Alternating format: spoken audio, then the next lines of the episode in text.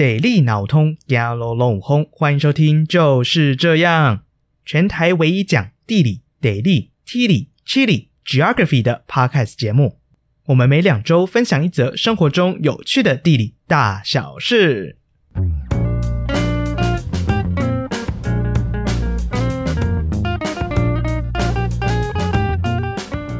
Hello，大家安安呐、啊，我是右边。没错，认真就输了系列来到第二集啦。上次啊，跟大家介绍的是从地理看经济的四十四堂公开课，是想要让大家了解地理学研究的角度，并且推荐大家认识经济地理的入门书。今天要介绍的书，则是比较偏向，诶，跟大家介绍到底地理学家在研究些什么。毕竟啊，很多人会刻板的认为。还有地理不就是在看风水的吗？或者也有人会问，诶，所以地理学到底在研究些什么啊？说真的啊，地理到底是什么？这个问题大概就跟我的人生一样啊，我还找不到一个非常具体的答案。但我知道，绝对不会只是看风水哦，这么的狭隘。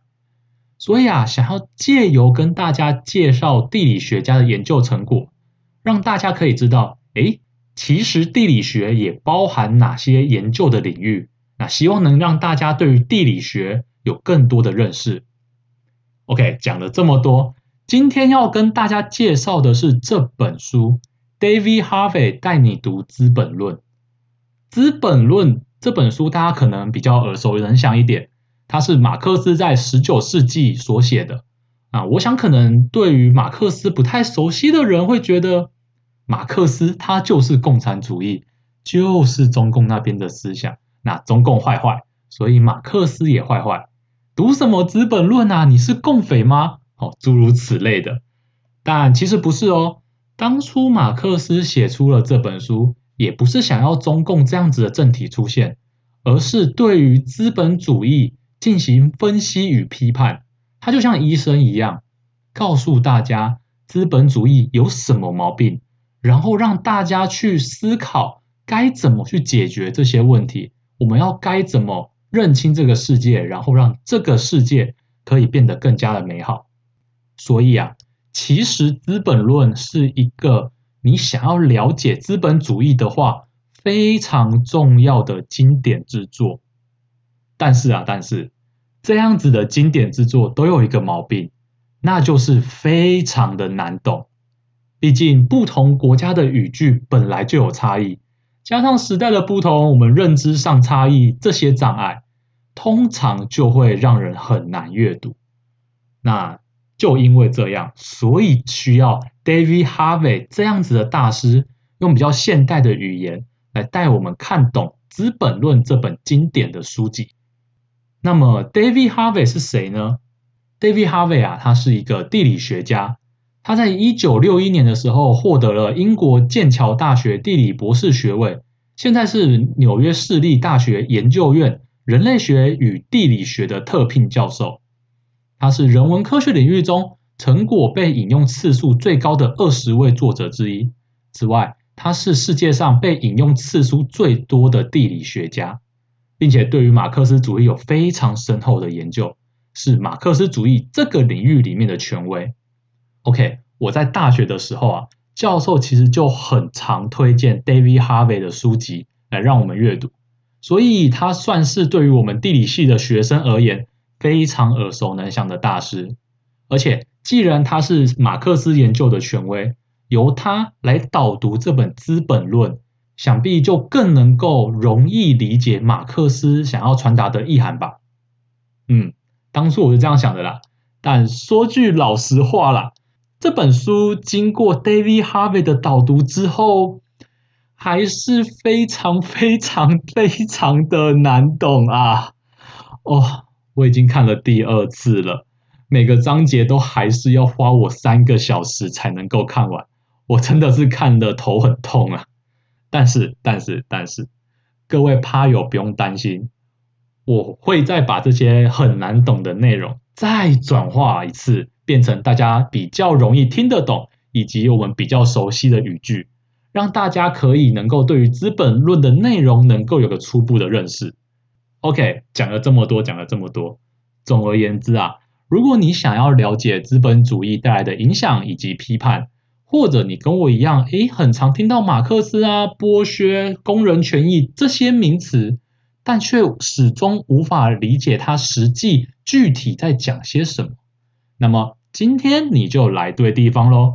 好的，就让我们瞧一个舒服的姿势，拿好你手上的饮料。我们一起来阅读这本 David Harvey 带你读《资本论》吧。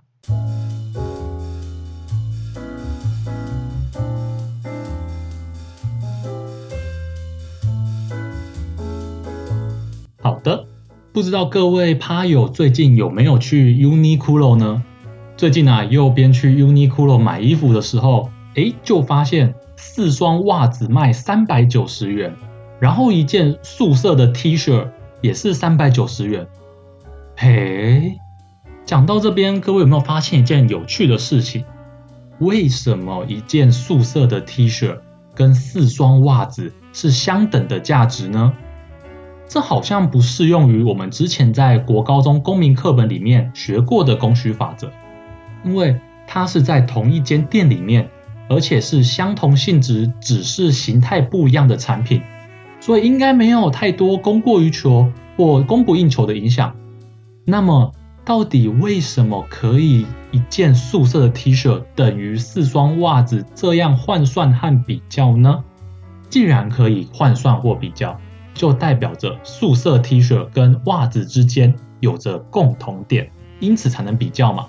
不然你今天小明数学考了一百分，小华国文考了九十九分。你要说小明考得比小华还要高分，这样子不合理吧？你要比较，就要他们有共同点，也就是小明数学考了一百，小华数学考了九十九，那我们可以做比较。因此，小明考得比小华还要高分。所以，素色 T 恤和袜子之间肯定也有着共同点，他们才能在价格上拿来被比较，对吧？那么，素色 T 恤和袜子，乃至于这个世界所有被生产出来的商品，它们之间的共同点到底是什么呢？好的，马克思所给出来的答案就是，所有的商品都是经过人类劳动之后才被生产出来的，所以人类劳动。就是所有商品之间的共同点，所有商品之间的价值比较，就是看你人类劳动的多寡来做决定的。那既然我们已经知道人类劳动是我们商品价值比较的一个基础，那么下一个问题就来了：人类劳动这个东西这么的抽象，摸不到、看不着的，那到底？是什么样的人类劳动体现在我们这个商品之中，来让我们有一个标准进行了这样的交换？那这个问题抛出来之后，诶，大家可能脑中闪过的第一个答案就是时间。毕竟我们都知道嘛，越费工的东西，我们就会觉得说，哎呦，它的价值会越高。但是，但是，时间这个东西太广泛了。我们必须要把时间讲得更详细一点，因为时间有很多的种类嘛。我们可以预期的，肯定不会是实际的劳动时间，因为如果是这样子的话，那这世界真是太美好了。我越偷懒，代表着我实际劳动的时间就会越长。哇，我反而这样子偷懒之后，商品价值就会越来越高。那这世界不就太过于美好了吗？所以这明显的非常不合常理。那既然不是实际的劳动时间，其实它也不可能会是一个人的劳动时间，因为啊，在 Uniqlo 里面，每件的素色 T 恤可能是不同的人来去制作的。那当然有人会做得快，诶，有人可能会做得慢，所以每个人的劳动时间是不一样的。如果我们今天以每个人的劳动时间来作为价值比较的依据，那么即便是同样的 T 恤，还是会因为制作者的不同，它的劳动时间不一样，所以价格的高低就会有差异。但我们都知道嘛，现实并不是这样子的。在 Uniqlo 里面，所有素色 T 恤的价钱都是三百九十块，并没有因为制作者的劳动时间而导致价格的浮动。而且，既然价格都不变，它就代表着背后的劳动时间也不会改变。意思是什么？就是不管是谁来做。都会是相同的劳动时间，因此并不会受到个人劳动时间差异的影响。好的，那么我们综合上述的讲法，人类劳动是用时间的形式体现在商品之中，而我们要找到一个时间是固定的数值，而且是任何人来做都差不多会是这样子的一个劳动时间，并且要把懒惰排除在外。所以，马克思他所找到的时间，就是这个社会平均生产出这个商品所必要耗费的时间。马克思将其称呼为社会必要劳动时间。至此，我们完全知道为什么四双袜子的价格会等同于一件 T 恤的价格，因为。一件 T 恤的社会劳动时间比起袜子还要多。另外，从“社会必要劳动时间”这个词，我们可以知道，社会这就代表着它是在某个特定的时间与空间下的必要劳动时间。所以喽，台湾的社会必要劳动时间跟中国的社会必要劳动时间不一定会一样。而且，现在台湾的社会必要劳动时间跟日治时代的社会必要劳动时间也会不一样。毕竟，比方说工人的熟练度、科学发展的水平、生产规模等等的变数，都会影响到社会必要劳动时间，进而去影响到这个商品的价值。OK，前面讲了这么的多。这就是《资本论》第一章第一节所要传达的一个内容：商品的价值是源自于社会必要劳动时间。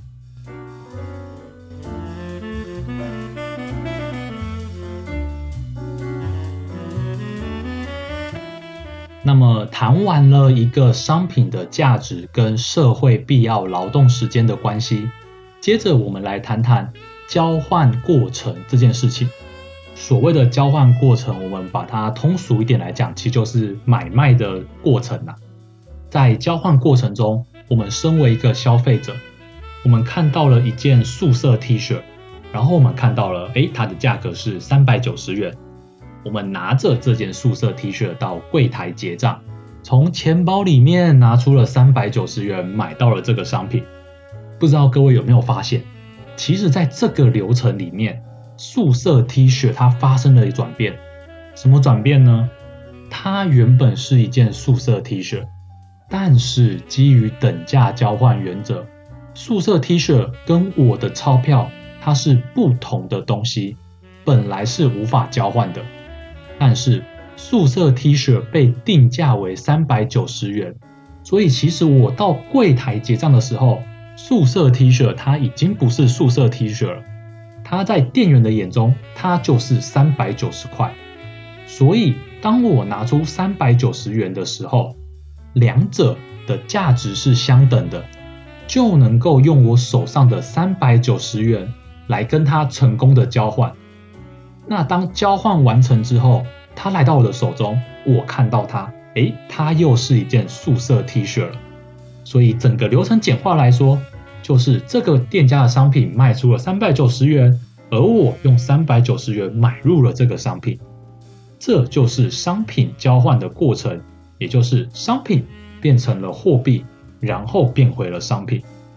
刚刚提到的，这则是消费者的商品交换过程。那么对于资本家来说呢，他们的流程应该要是这样子的：哦，我今天有一笔钱。这笔钱啊，我会拿来去买入一件素色的 T 恤，然后再把这件素色的 T 恤卖出去，变成另外一笔钱回来。讲到这边，不知道各位趴友有没有发现一个很吊诡的地方？我们在消费者交换的流程中，我们强调什么？强调交换肯定是等价交换，也就是三百九十元跟素色 T 恤，它们是相等价值的。这样子等价交换，在消费者购买的时候就非常的合理，因为商品有使用价值，我是用三百九十元买到了一件衣服，我可以去穿它，它可以给我带来保暖。但是对于资本家的流程而言呢，他本来有一笔钱，然后他把它花掉之后，买了一件素色 T 恤，再把它卖掉，又变成另外一笔钱。基于等价交换的原则，我买素色 T 恤的钱，跟我卖出素色 T 恤的钱，这两笔钱肯定要一样的吧？诶，但如果都一样。那么这笔交易为什么要做呢？钱并没有使用价值，只有用来交换的价值啊。所以原本的钱跟买入素色 T 恤之后卖出的钱是一样的钱。那么资本家为什么要做这个流程呢？于是我们知道，唯一的可能就是素色 T 恤卖掉之后。赚到的钱会比原来的钱还要多，可是这样问题又来了，为什么会多呢？一切不都应该要符合所谓的等价交换原则吗？这笔多出来的钱，也就是所谓的利润，或者马克思将其称呼为剩余价值，它到底是从哪里来的？我们要知道，利润的获得。来自于价差，也就是成本与卖出价格之间的差异。然而，就像我前面所提过的那样，卖出的价格是无法变动的，因为那在固定的社会时空脉络下，都是一个固定值，也就是社会必要劳动时间。那么，既然价格无法变动，想要创造出利润，就只能降低生产成本。所以，我们要来探讨。一个产品是怎么被生产出来，借此理解资本家他是如何在这里面榨取出利润。好的，那么一个产品要被生产出来，它会需要两个元素：生产工具、人类劳动。比如说，我们今天要做一件衣服好了，你会需要布料，你会需要纺织机，需要工厂这一些生产工具。以及你也会需要有人在里面进行劳动，才能让人运用这些工具把一件衣服给生产出来。那我们也知道，你买布料的钱、买纺织机的钱、买工厂的钱都是固定的，它都不会变。它凝结在商品里面所代表的成本是一个固定值，而且基于等价交换的原则。你花了多少的钱，到了商品上的价格，它就会是多少。所以那一笔多出来的钱，也就是利润，是无法从这里面榨取出来的。因为在布料、在工厂这些东西、这些成本，它都是死的，是不变的。所以利润无法从生产工具这些不变资本里面获得。那么。它就只剩下一个地方能够获得了，就是人类劳动。那么下一个问题又来了：人类劳动为什么可以被榨取出利润呢？我们刚刚提到了，利润就是成本与价格之间的价差，在价格不变的情况下，只能降低成本，也就是给予不等价的劳工薪资。但为什么在等价交换的过程里面却能够发生不等价的交换行为呢？这是因为啊，劳工会创造。我们假设劳工是一台会吐钞的机器好了，他一个月会吐出五万块，但是你维持这台机器能够顺利的运作，也就是这个机器的成本只要花两万三千块。那么身为一个资本家，你就能从中赚取这两万七千块的价差。转换成现实层面的讲法，我们所理解的薪水，其实就是资本家花多少钱可以维持我这个人继续在这里工作下去的能力。比方说在台北，二十三 K 肯定不行的，我要租房子，我要吃饭，我还要交通这些的开销，哇，二十三 K 绝对爆炸，我直接会每天因为只能吃土，所以饿肚子，然后工作效率变差。但是在台南，因为我住在家里，所以我开销少了，二十三 K 的确够我每天每月去工作上班，而且我的身体状态都可以有一个稳定值。所以我在台南可以接受二十三 K，但在台北因为生存不易，所以薪资就要再往上拉高。然而不管多少薪资，都是确保我可以继续工作，跟我这个工作能够产出多少的产值是完全没有关系的。毕竟太多东西都无法量化了。我们今天做一个 Excel 表格，请问我创造多少产值？我今天完成了这本企划书，我创造了多少产值？这些都无法量化，因为无法量化，而且资讯不透明的情况下，我们只是拿到了我们觉得应该可以过着快乐日子的薪资，而不是去获得跟这个产品有着相同劳动价值的薪资。这份价差就在这里出现了，于是。资本家赚到了钱，而我们则是被剥削。好了，讲到了这边，说真的，哇，我当初看到这里的时候，真的是超级无敌霹雳震惊。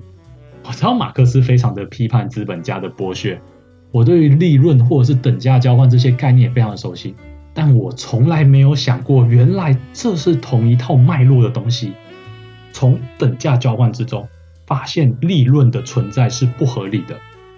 然后从这份的不合理里面，发现只有剥削人类劳动才能够完成这份不合理。至于为什么能够剥削人类劳动，则是因为人类会创造，而我们拿到的工资并不是我们创造的价值，而是让我们生存下去的开销。哇，原来这一切的一切都是连接在一起的。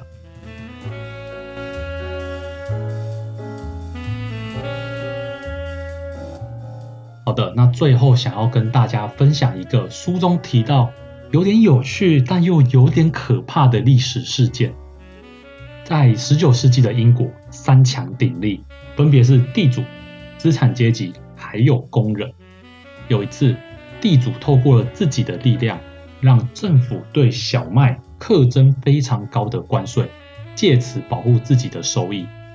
然而，因为这样子。导致面包的价格迅速的飞涨，工人因此非常非常的生气，就跟资产阶级联合起来去抗争，最后也成功了，所以小麦就不被课征很高的关税，因此面包变得便宜了，工人也很开心，因为他们不会买不起了。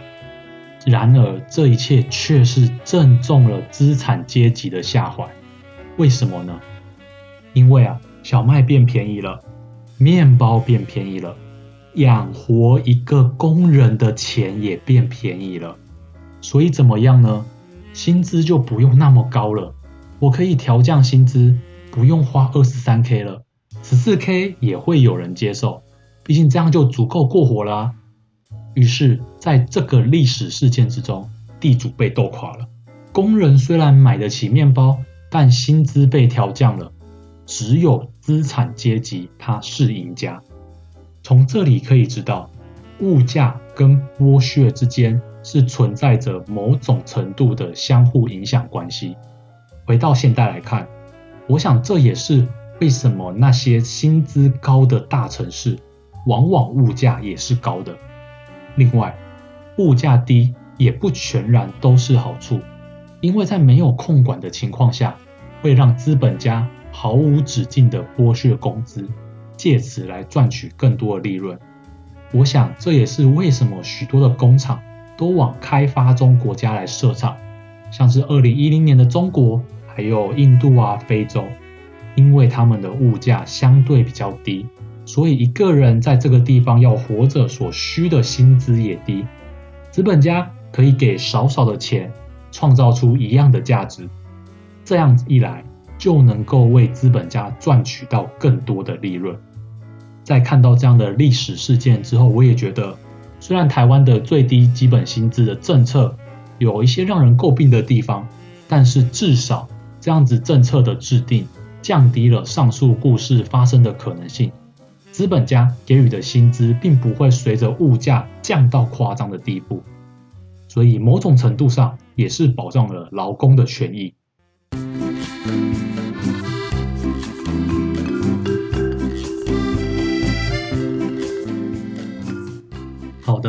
资本论的内容实在是太多了，所以今天因为时间的关系，只能大概讲到商品交换的单位是什么啦，资本家怎么从交换的过程中赚取利润，以及剥削和物价之间的关系。今天啊，我所讲述的内容大概是 David Harvey 带你读《资本论》这本书里面的冰山一角，我只是很大略的从这本书的前半段之中。挑出几个极为重要的概念来跟各位分享。也由于《资本论》的内容实在是太多了，所以后半段的部分我们会再做一集来跟各位分享。所以如果各位想要知道资本家是用什么方式去剥削工人，以及这样剥削工人对于家庭、对于社会的影响是什么，还有资本阶级其实有着怎么样的苦衷呢？如果你们想要了解这些，就不能够错过我们。认真就输了系列啦。好的，那么今天跟大家的分享就到这边啦。我是右边，我们下集再见喽，拜拜。